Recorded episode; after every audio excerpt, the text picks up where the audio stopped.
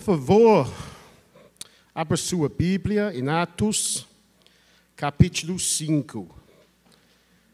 E nosso texto esta manhã é os primeiros 11 versículos. A história sobre um casal na igreja primitiva, Ananias e Safira. Atos 5. Entretanto, certo homem chamado Ananias, com sua mulher Safira, vendeu uma propriedade, mas, em acordo com sua mulher, reteve parte do preço e, levando o restante, depositou aos pés dos apóstolos. Então disse Pedro: Ananias, por que encheu Satanás teu coração para que mentesses ao Espírito Santo, reservando parte do valor do campo? Conservando-o, porventura, não seria teu? E vendido, não estaria em teu poder? Como, pois, assentaste no coração este designio? Não mentisse aos homens, mas a Deus. Ouvindo essas palavras, Ananias caiu e expirou. Sobrevindo grande temor a todos os ouvintes. Levantam-se os moços, cobriram-lhe o corpo e, levando-o, o sepultaram. Quase três horas depois, entrou a mulher de Ananias, não sabendo o que ocorrera. Então, Pedro, dirigindo-se a ela, perguntou-lhe: Dize-me, vendestes, portanto, aquela terra? Ela respondeu: Sim, portanto. Tornou-lhe Pedro: Por que entrastes em em acordo para tentar o Espírito do Senhor. Aí saía a porta os pés dos que sepultaram o teu marido, e eles também te levarão. No mesmo instante, caiu ela aos pés de Pedro e expirou. Entrando os moços, acharam-na morta e, levando-a, sepultaram-na junto do marido. E sobreveio grande temor a toda a igreja e a todos quantos ouviram a notícia destes acontecimentos. Quero fazer mais, eu acho, seis observações sobre o texto. Depois eu quero trazer uma conclusão sobre o temor, bem como o medo de Deus que cada um de nós deveria ter.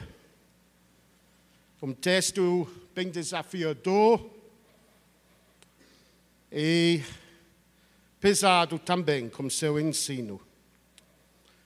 Eu quero começar respondendo à pergunta: quem são Ananias e Safira? Porque nosso entendimento deste casal é fundamento para, fundamental para o nosso entendimento do que está acontecendo neste texto. So, quem são Ananias e Safira? Bem, eles eram membros, membros da crescente comunidade de crente, descrita nos primeiros quatro capítulos de Atos. Eles eram um casal que, como outras pessoas, perseveram na doutrina dos apóstolos, na comunhão, no partir do pão e nas orações.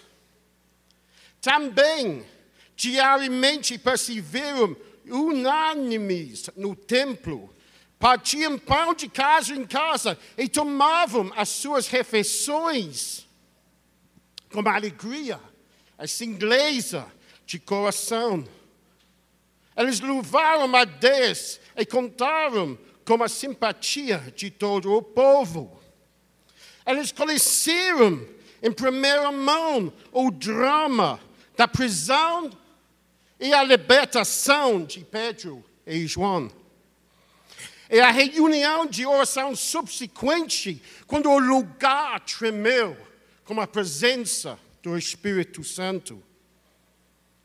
E eles observaram a dádiva graciosa, generosa e alegre exemplar dos outros.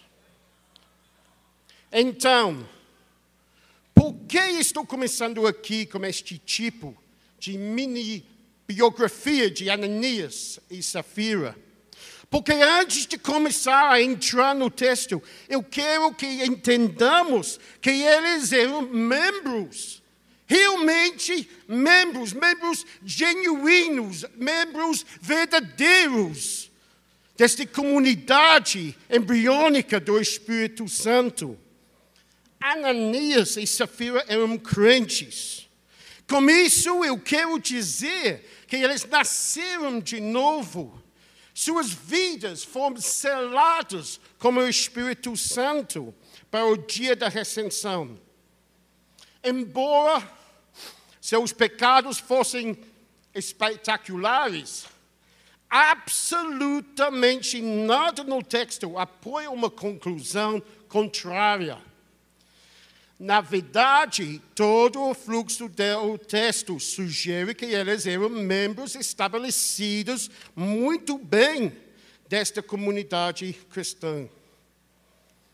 Compreender isso ajudará, espero, a cada um de nós a aplicar as verdades contidas nesta pequena história. Eles eram membros de uma igreja local, nós somos também. Mas o que aconteceu na vida deles?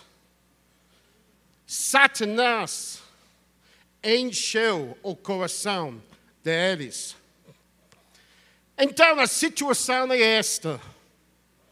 Temos um casal na congregação que vendeu um conjunto, parte de uma propriedade, um campo, um terreno, algo assim, que pertencia a eles. Nós não sabemos o valor exato para o qual vendeu, mas sabemos que, em vez de colocar aos pés dos apóstolos o valor total, integral da venda, eles mantiveram uma parte, uma fração, uma percentagem do dinheiro no seu bolso, para si mesmos.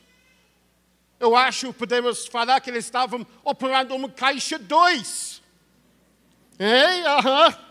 Então, com base nestes dois primeiros versículos, não há realmente, os primeiros versículos de, de capítulo 5, não há realmente nenhuma evidência convincente para sugerir que Ananias e Safira fez nada de errado.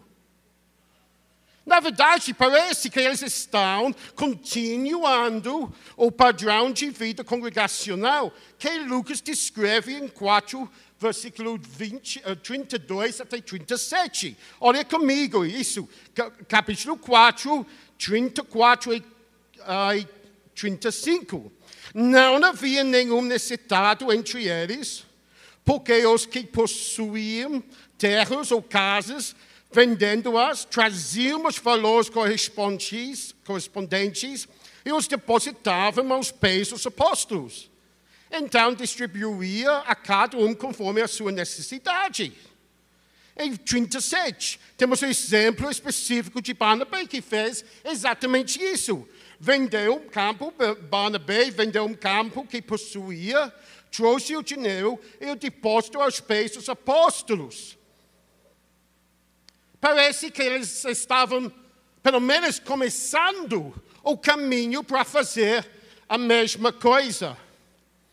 No entanto, há algumas pistas que Lucas nos dá para sugerir que a oferta de Ananias e Sefira é diferente. Em primeiro, logo no início do versículo 1, lemos entretanto ou mas. Você está acompanhando o texto no uh, envie, não vai, não, não vai vir isso. Mas é, é lá no grego, em primeiro, so este enfrentando o mas, mostrando-nos que há uma comparação a ser feita aqui entre a oferta de Barnabé, nos versículos anterior, anteriores de capítulo um, 4, e daquela de Ananias e Safira, aqui em capítulo 5. Além disso, a palavra traduzida como reteve possui dois significados. Um sendo simplesmente retido, reservado, sem inferência pejorativa. E outro sentido, uh, sendo como ideia de roubar ou desfalcar. Mas que significado esta palavra vai ter?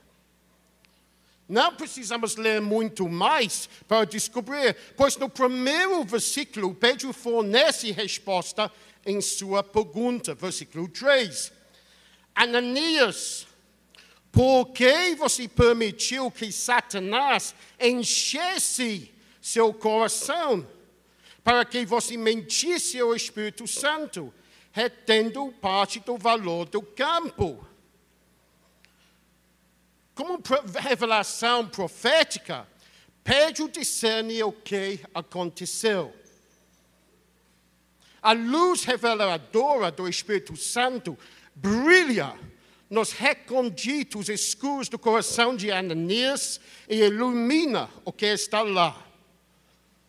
Uma obra de Satanás. Satanás encheu o coração de Ananias para mentir ao Espírito Santo e para desviar, desviar um valor de dinheiro. Mas ninguém, ninguém não se rouba o próprio dinheiro, mas sim o dinheiro de outrem. Ananias, sob influência satânica, tinha deliberadamente desviado dinheiro que pertenciam à comunidade cristã. Para que o dinheiro pertencesse à comunidade de crentes antes de eles realmente os terem recebido, uma de duas coisas deve ter acontecido. Ou a prática aceita da comunidade era sempre prometer tudo, todo o produto uh, de uma venda, ou Ananias e Sefira haviam prometido dar todo o produto da venda. Mas de qualquer maneira, como Ananias tendo apenas colocado aos pés dos apóstolos uma fração, uma percentagem do valor, os dois, Ananias e Safira, são agora culpados de desfalque. Tinham prometido o valor total, mas em verdade tinham dado apenas uma fração. O tempo todo na esperança de não ser descoberto. Paulo explica em versículo 4 que Ananias estava sob nenhuma compulsão para tanto vender a terra ou para dar o valor total da venda. Versículo 4: Não é verdade que conservando a propriedade seria sua, e depois de vendida, o dinheiro não estaria em seu poder. Então, por que você decidiu fazer uma coisa desses? Disse Pedro. Precisamos entender que a partilha de bens era voluntária na igreja de Jerusalém. Não havia absolutamente nenhuma obrigação, nenhuma exigência de vender propriedades ou terras para ajudar outro membro da comunidade necessitado. A generosidade foi simplesmente um transbordamento da obra multifacetada do Espírito Santo nas vidas individuais desta comunidade de crentes. Nós, então, ao lermos que, como Ananias estabelece a sua oferta aos pés dos apóstolos, Pedro lhe pergunta Ananias, por que você permitiu que Satanás enchesse o seu coração para que você mentisse o Espírito Santo, rendendo parte do valor do campo? De Satanás entrando, enchendo um crente, este não é o único exemplo. Vamos para o início de Lucas 22. Olha, isso porque eu expliquei no início muito bem que Ananias e Safira eram membros da igreja local e eram crentes. Porque nós estamos tratando agora ao entrar de Satanás, a, a, Satanás enchendo o coração, não de alguém no mundo, mas um parte do corpo de Cristo, um santo. Então, isso tem muito reverência para nós. So, Lucas 22. Vamos abrir nossas Bíblias em Lucas 22.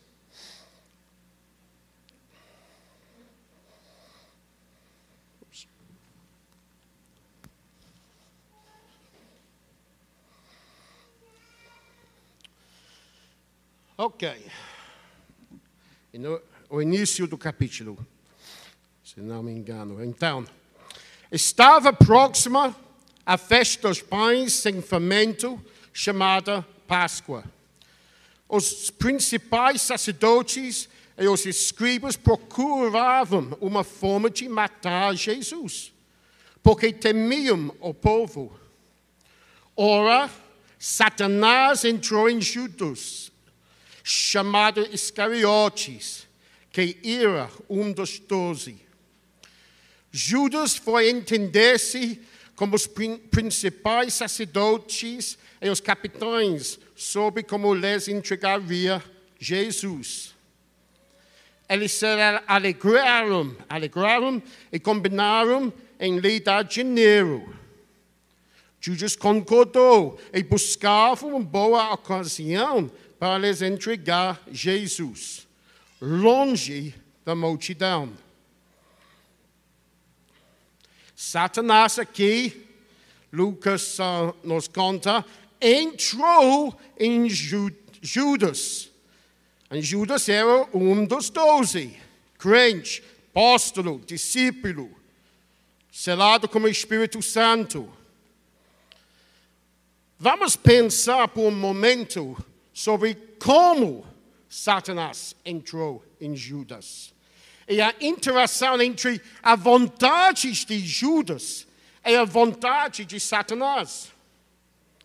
Precisamos entender que Judas não era um espectador inocente, uma pessoa passiva neste processo, quando Satanás entrou nele. então, Vamos olhar agora em João, o Evangelho, Evangelho de João, capítulo 12, João 12, versículos 3 até 6. João 12, versículos 3 até 6. Então Maria, pegando um frasco de perfume de nado puro, muito precioso, ungiu os pés de Jesus e os enxugou como seus cabelos. E toda a casa se encheu com o cheiro do perfume. Mas Judas Iscariotes, um dos seus discípulos, aquele que estava para trair Jesus, disse: por que este perfume não foi vendido por 300 denários e o valor não foi dado aos pobres? João comenta, ele disse isso, não porque, não porque se preocupava com os pobres, mas porque era ladrão. E, tendo a bolsa do dinheiro, tirava, roubava o que era colocado nela. Judas, amava tanto o dinheiro que roubava para satisfazer sua ganância. E foi esta disposição pecaminosa de Judas em relação ao dinheiro, tanto em seu amor por ele e o fato que ele roubou para satisfazer este amor, que Satanás pode explorar isso para influenciar a vida de Jesus. Foi um, foi um brecho no caráter de Judas que Satanás explorou. Entenda bem isso. Satanás não leva pessoas inocentes cativas. Em outras palavras, você precisa abrir a porta da sua vida espiritual, a porta do seu coração, para que Satanás pode entrar. Você precisa abrir a porta, atender a campainha. Você precisa ligar para ele. Você precisa colocar, se quiser, um tapete vermelho. Mas você precisa convidar Satanás para entrar sua vida, seu coração. Satanás não leva pessoas inocentes cativas. Mas ao mesmo tempo, então, não existem pessoas inocentes. Satanás tem poder onde as paixões pecaminosas dominam, inclusive na vida dos cristãos. Satanás entrou e encheu o coração de Ananias para induzi-lo a mentir para o Espírito Santo e roubar e ficar com parte do dinheiro para fazer esse esquema com sua esposa, para incluir ele no plano corrupto do seu coração. Satanás, neste texto, em capítulo 5, sim, é considerado a causa final deste ataque à unidade e santidade da igreja. Mas Ananias é claramente responsável por suas ações. Eu me lembro quando eu era bem mais jovem, em casa com minha a, a irmã, que é quatro anos mais jovem do que eu, brigamos, fizemos, criamos bagunça. Quem fez isso? Fez aquilo, minha mãe disse. Ah, eu apontei a minha irmã, quem ela fez? Ela apontou para mim. Foi ele, não, foi ela. Olha, isso não funciona com Deus, como o Espírito Santo em nós. Nós não podemos nos apresentar diante do trono de Deus. Olha, desculpe, Deus, não foi eu, foi Satanás. Isso não que as Escrituras ensinam. Nós somos responsáveis. Responsáveis. Então vamos ser julgados, avaliados.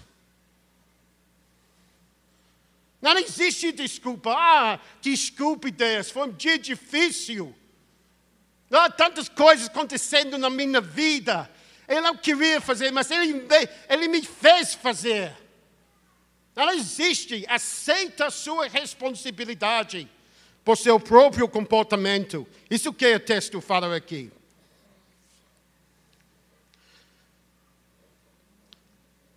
Você pode ser cristão, mas Satanás pode entrar em você e enche-lo. Gostamos da igreja para falar demais sobre queremos ser cheios, queremos ser cheios do Espírito Santo. É isso é importante, isso é nossa um, herança. Isso é o que Jesus comprou para nós no, na cruz. Precisamos falar demais sobre isso. Mas também precisamos falar sobre o fato que Satanás pode entrar e encher o coração do crente. Existe uma batalha entre nós. Vou falar um pouco mais sobre isso em breve. Outro exemplo. E Pedro. Vamos ler rapidamente Marcos 8. Marcos 8. Por favor, abra sua Bíblia. Sei, tenha sua Bíblia com você, com você. É importante que você acompanhe a palavra. Ajuda com seu entendimento, porque por motivo do meu português, mas também você precisa ver a palavra de Deus falando essas coisas. Então, Marcos 8, 31 até 33. Marcos 8. Então, Jesus começou a ensinar-lhes que era necessário que o filho do homem sofresse muitas coisas, fosse rejeitado pelos anciões, pelos principais sacerdotes e pelos escribas, fosse morto e que depois de três dias ressuscitasse. E isto ele expunha claramente. Até agora, muito bem. Mas agora, então Pedro, chamando-o, quem? Chamando Jesus à parte. Vem cá, mestre, eu preciso conversar com você, filho de Deus. Começou a repreendê-lo, começou a repreendê-lo. Mas Jesus, voltando-se e vendo os seus discípulos, repreendeu Pedro e disse: Saia da minha frente, Satanás, porque você não leva em consideração as coisas de Deus, e sim as dos homens.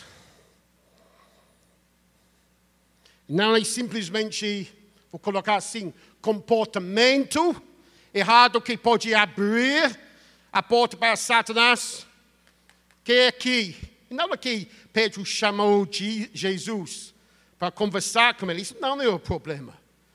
O que Paulo disse abriu a porta para Satanás entrar no coração dele. Palavras que passou pela cabeça dele. Pensamento, até teologia eu poderia falar.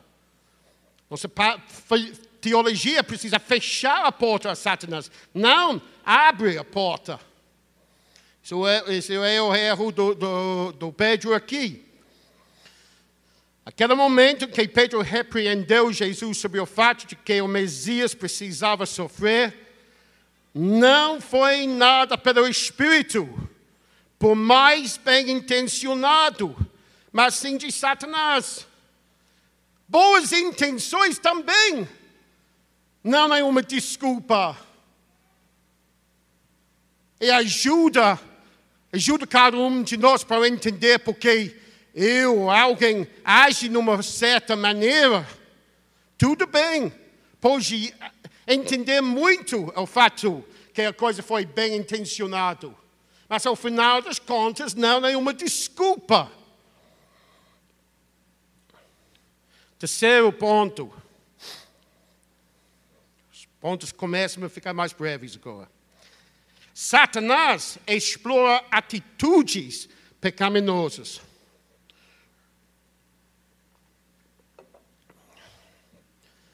Mas o que Satanás explorou no coração de Ananias? Qual foi a fraqueza que Satanás buscou para obter acesso para abrir aquele portão ao coração de Ananias. Vocês sabem uma coisa? Eu acho que foi cobiça. Cobiça. Cobiça é quando o nosso desejo santo, puro, nobre, se torna pecaminoso. Quando deseja, desejamos tanto a coisa, a tal ponto que nos afaste de Deus, ao invés de nos aproximar a Deus. So, quando nós usamos a palavra desejamos uma coisa, estou usando isso como um sentido nobre, puro, santo.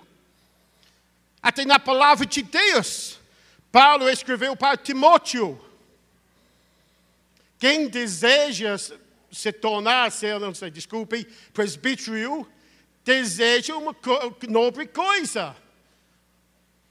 Não tem um problema com desejo. É bom para desejar casar, tem filhos. Mas quando aquele desejo começa, começa a ser seu ídolo, começa a tomar o lugar de Deus, temos uma mudança. Tornar-se em cobiça. Desejamos isso o que queremos e vemos diariamente. Como frequentemente cobiça começa nos corações. Desejamos o que queremos e vemos diariamente. A cobiça começa naquilo que faz parte de nossa vida diária. E para Ananias e Safira, parte do dia a dia deles era saber como a comunidade, eh, era conhecer como a comunidade reconhecia a doação de José, José é outro nome de Barnabé, como meritória e graciosa. E eles cobiçavam o reconhecimento que Barnabé tinha. Além do mais, eu acho que o apelido que José ganhou de ser chamado Barnabé uh, entre os apóstolos, que significa, que significa filho do encorajamento, só acrescentou, ok, mais uma lenha no fogo da cabeça que já queimava dentro deles. E além desta cobiça, é revelado seu amor por dinheiro. Porque eles não querem mesmo para comprar a favor dos membros da comunidade, usando o valor total da venda da terra. Não, não, não. Em vez disso, eles queriam satisfazer seus corações cobiçosos só pegando um preço promocional, uma percentagem, uma fração do valor integral. E, portanto, decidiram enganosamente reter uma parte do dinheiro para si mesmos. Ananias e Safira cobiçavam o reconhecimento e, pior ainda, tentaram alcançá-lo sem sacrifício honesto e sincero. Para citar John Stott, eles queriam o crédito e o prestígio pela generosidade sacrificial, sem o inconveniente disso. Assim, para ganhar uma reputação a qual não tinham direito, mentiram descaradamente. O motivo de doar não era aliviar os pobres, mas engordar seu próprio ego. Só uma pergunta aqui.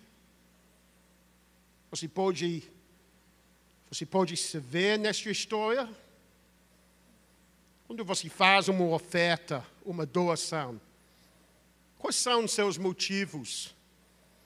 Você quer aparecer aqui no palco? Você quer um artigo online? Você quer receber um milhão de recados de WhatsApp? Pessoas mandando, mãos orando, joia, beleza, fogo, qualquer porcaria.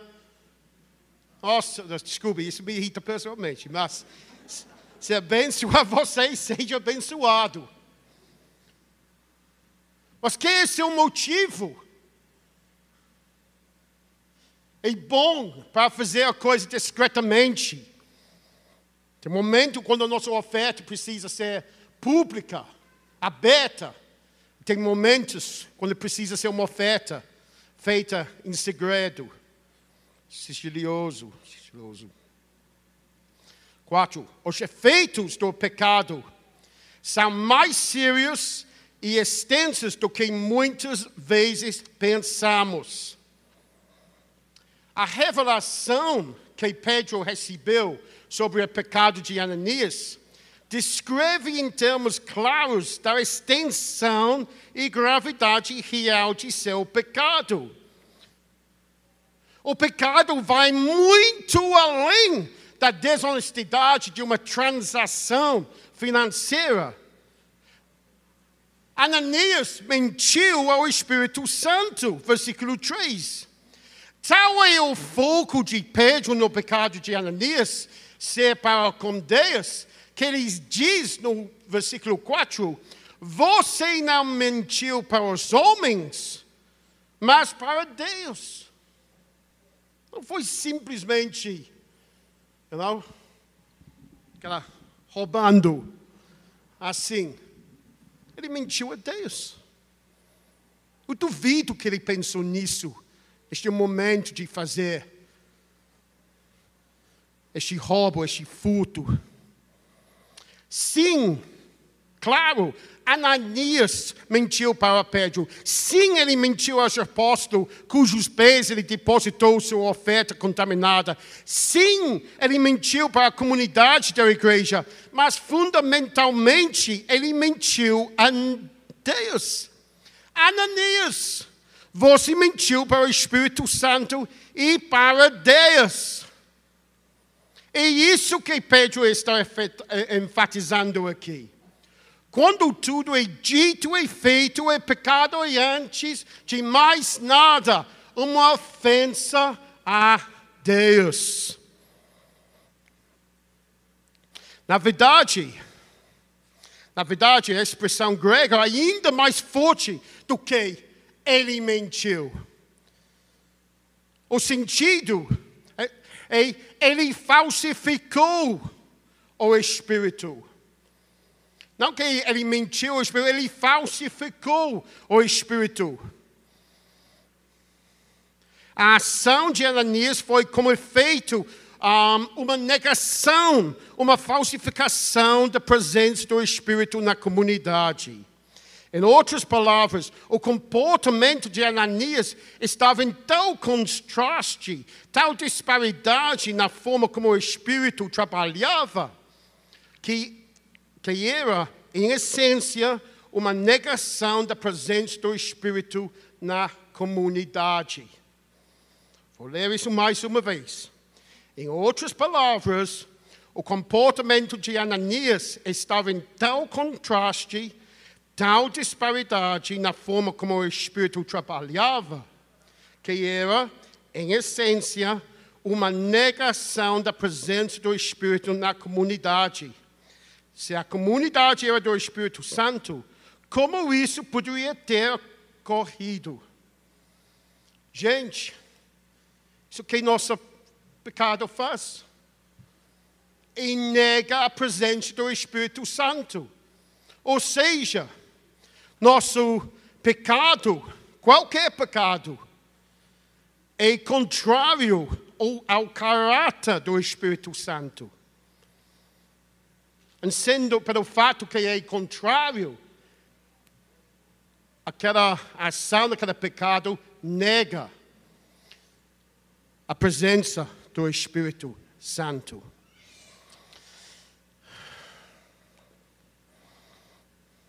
Mas se a comunidade era do Espírito Santo, como isso poderia ter ocorrido?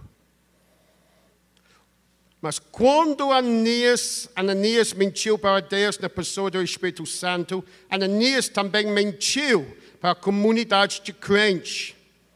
Precisamos lembrar que a comunidade era uma o coração e a alma.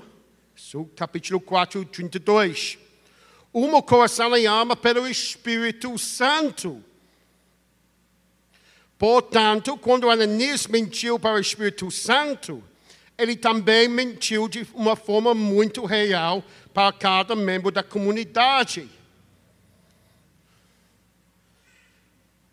Que, que estou querendo que vocês entendam aqui? Olha, quando eu conto uma mentira, quando eu fazer qualquer pecado contra uma irmã, e não é isso contra um irmão, uma irmã, é contra o corpo. Porque meu, meu irmão, minha irmã tem o Espírito Santo. E o corpo tem o Espírito Santo. Somos um corpo, com uma cabeça, Cristo Jesus. Meu, meu, pelo fato que somos o templo do Espírito Santo, 1 Coríntios 3, naquele contexto, falando sobre o corpo, a pluralidade do templo. Meu pecado contra um irmão afeta todos os meus irmãos. Podemos analisar isso. Eu não percebo como o meu pecado contra o Macão afeta Cláudia. É, eu não concordo com isso. Você não precisa perceber as consequências. Às vezes podemos ver as consequências, como dominós. Começa aqui um pecado contra a pessoa, afetando um segmento grande da igreja. Até a igreja partir. Temos divisão, onde era unidade. Deus, às vezes, na sua graça e misericórdia, revela, numa forma física, as consequências.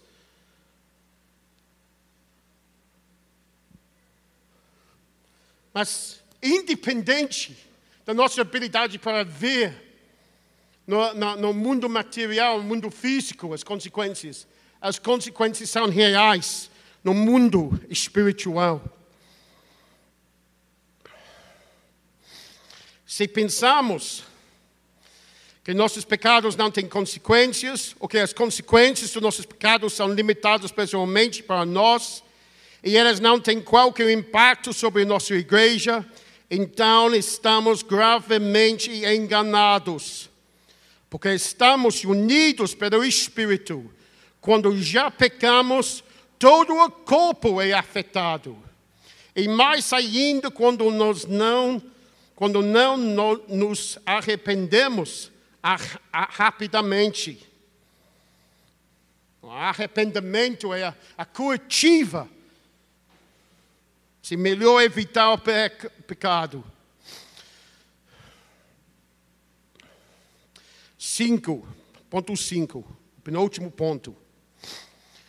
Uma oportunidade, isso é importante uma oportunidade de arrependimento é uma expressão da graça e misericórdia de Deus, e não um direito. Se você tiver um, certifique-se de levá-lo.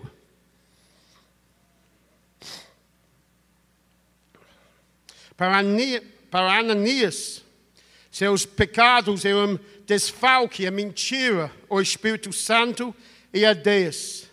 E assim que Pedro acabou de relatar seus pecados, ele caiu morto aos pés do apóstolo. Você não mentiu para os homens, mas para Deus. Ouvindo essas palavras, Ananias caiu morto. Nenhum nanosegundo para arrepender-se naquele momento. Nenhum momento para os neurônios da cabeça, para as sinapses para funcionar. Oh Deus, perdoe-me. Não, morto. Deus não, não deu para ele uma, uma oportunidade para se arrepender-se do seu pecado. Ananias agora estava aos pés de Pedro, em vez de seu dinheiro. Ananias tinha descoberto a seu custo que uma oportunidade de se arrepender foi nenhuma certeza com Deus. Porém, porém, quando Safira, sua esposa, voltou três horas depois, a ler o que havia acontecido com seu marido, ela teve a oportunidade de se arrepender. O que ela fez? Cada vez não aproveitou. Como a primeira pergunta de Pedro a Safira, diga-me, diga-me, foi por este valor que vocês venderam aquela terra? Ela só precisava ter confessado o desfalque para que a situação fosse totalmente diferente para ela. E provavelmente teria sobrevivido. Ela confessou, ela caiu ao chão, no ato de arrependimento, não. Em vez de confessar a mentira, ela confirmou a mentira. E não dá outra opção a Pedro do que perguntar. Por que vocês entraram em acordo para tentar o Espírito Senhor? O, pecado piorou ainda mais, mais uma vez. E isso aí aponta aos, aos pés dos que sepultaram o seu marido. E eles levarão você também.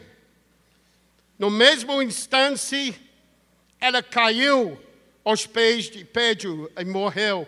Gente, se tem pecado na sua vida agora, trata este problema. Trata. Pega a, a lanterna intensa, poderosa do Espírito Santo.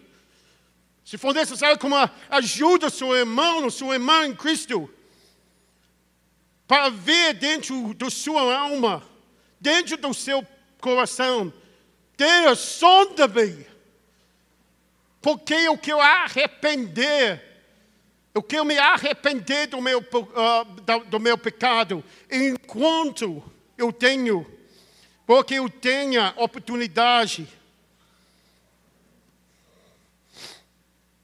Cada um de nós está aqui hoje, porque Deus nos acordou, por Deus dar-nos o fôlego. Não sei, não, nós não sabemos quem, quem vai se apresentar aqui a semana que, que vem. Não perdeu essa oportunidade, não nem seu direito, o momento de arrependimento. Assim como ela se juntou a Ananias no desvio de fundos, ela também se juntou a ele em sua morte. E grande medo sobreveio de toda a igreja e de todos os que ouviram essas coisas. Ananias e Safira não sofreram ataques cardíacos quando Pedro acabou de falar. Deus os visitou e trouxe a morte. Foi uma visitação divina da presença de Deus. Foi o que o teólogo chama um milagre punitivo. Um milagre de Deus que pune a pessoa e que também acorda o povo de Deus ao mesmo tempo. Não é de, de se admirar que não apenas temor, mas muito temor sobreveio na igreja, ante todos os que ouviram falar dessas mortes. Tal resultado mostra que quão seriamente Deus considera qualquer coisa que prejudique a santidade da sua igreja. Como Paulo escreve em 1 Coríntios 3, 16 até 17. Não sabes que és templo do, não sabe que vocês são no templo de Deus e que o Espírito de Santo habita em vocês? Se alguém destruir o templo de Deus, Deus o destruirá. Pois o templo de Deus é santo, é isso que você é. Um povo santo. Por que Jesus morreu? Por que Jesus morreu? Foi, foi para você? Foi para mim? Sim, mas só uma pontuação de 50% na minha prova, se colocasse isso como sua resposta. Se quer melhorar a sua pontuação, você teria falado: Jesus morreu pela sua igreja, a noiva uma comunidade, comunidade do Espírito Santo, a assembleia da presença de Deus nesta terra. E eu estou te contando que Deus vai tirar uma pessoa para preservar a sua igreja. Deus não tem problemas, o interesse de Deus é na sua igreja, não na morte de uma pessoa. Ele vai preservar isso. O que aconteceu ontem? Eu estava preparando o almoço com Denise abri um, um pacote de tomate. que foi o problema? Um tomate podre dentro desse pacote. Supostamente tomate bom. Joguei fora. Eu precisei agir na hora para evitar a contaminação, a transmissão da podridão do tomate ruim para os tomates ainda bons. É isso que Deus está fazendo aqui nesta igreja primitiva. E eu vi um tweet, tweet do John Piper. Ele colocou, e pode pesquisar na internet, tudo sobre essa história em poucas palavras. Isso é a igreja da nova aliança. Ou seja, não falo isso, oh, isso é o Antigo Testamento, isso é como Deus era. Não, meus irmãos e irmãs, isso é como Deus é hoje. Ele ama a sua igreja, ele quer proteger a sua igreja, ele quer uma igreja pura. Olha a linguagem aqui. Se alguém destruir, como nós podemos destruir a igreja de Deus? Por nosso comportamento, por nossos pecados por nossas atitudes erradas, impuras. O que é a consequência? Deus o destruirá. Todo mundo sabe agora a seriedade do nosso comportamento. O templo de Deus é santo. E isso é o que você é. Lembra seu caráter. Você é santo, então seja santo. Viva uma vida santa. Deus quer que sua igreja seja santa. Então, o seu desejo pela santidade dela, que Ele está preparado para purificá-la de qualquer contaminação antes de ser referido como a igreja. Pois em versículo 11, é a primeira instância em que Lucas se refere a esta comunidade de crentes cheios do Espírito como a igreja. Versículo 11 é a primeira vez que a palavra eclésia aparece no Novo Testamento. No, no, no, no Atos, desculpe-me. Em Atos. Lucas quer fazer um ponto. Ele quer fazer um ponto sobre as alicerces, a fundação, o fundamento da igreja, e pura.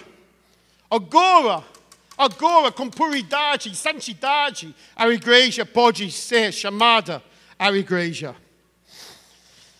a repetição de Lucas dos epitáfios de Ananias e Safira, e sobreveio grande temor a toda a igreja e a todos aqueles que ouviram falar destes acontecimentos.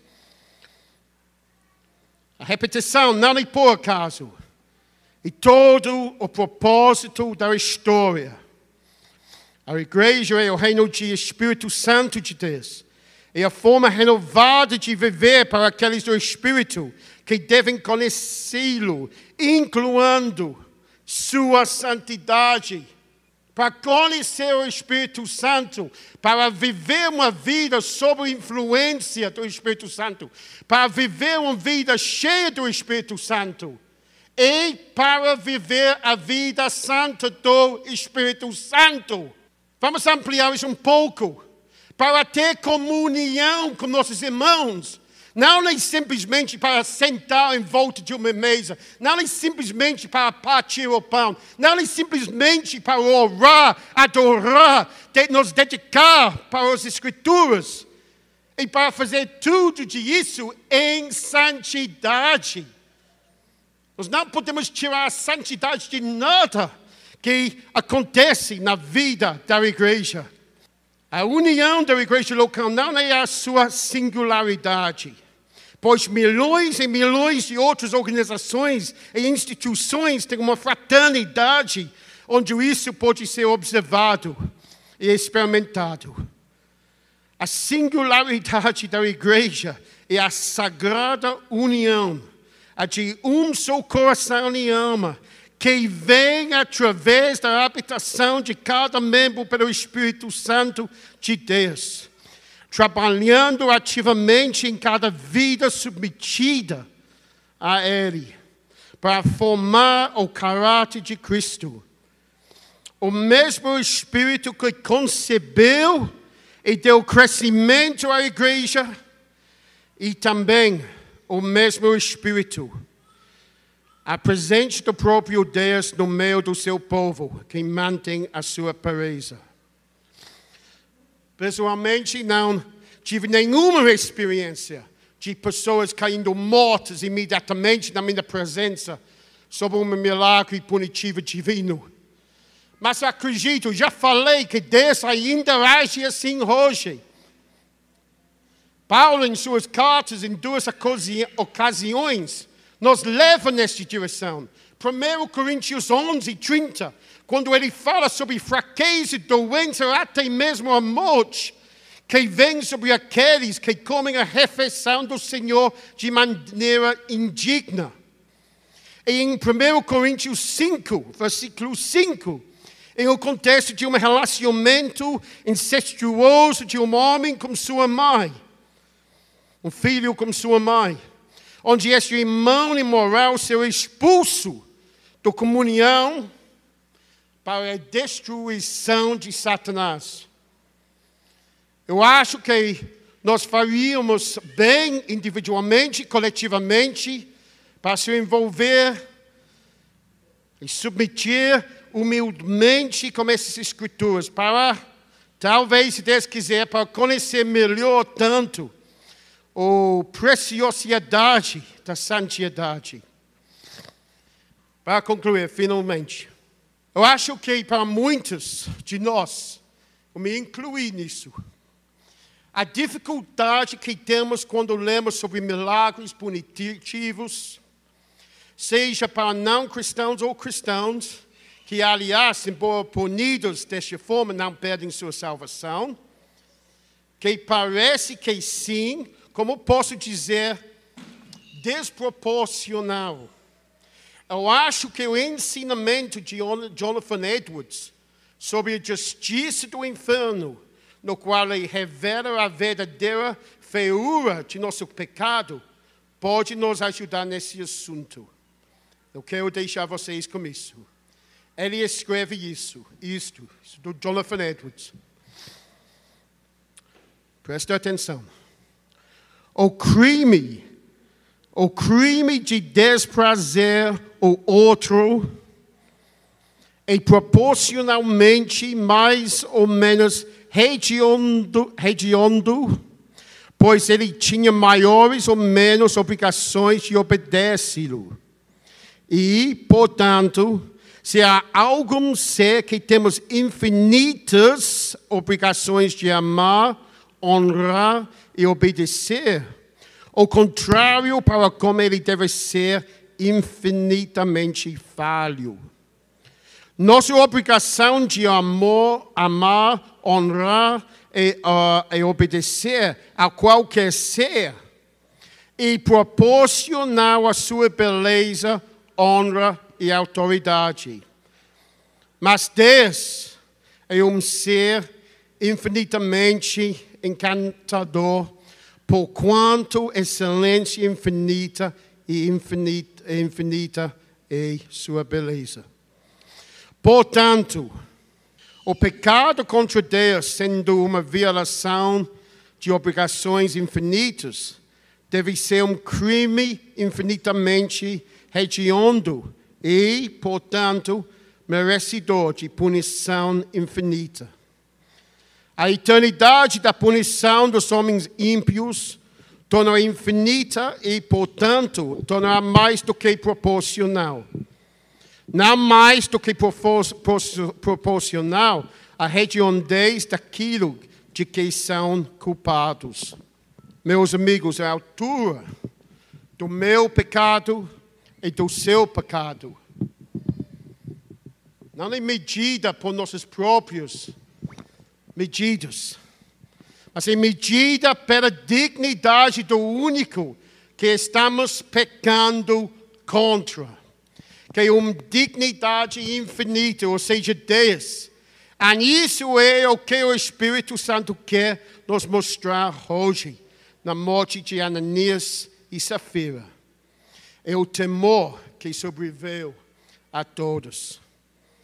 Que o temor do Senhor venha sobre nós para vivermos uma vida santa, enquanto não o fizemos e pecamos nos arrependamos rapidamente. Amém.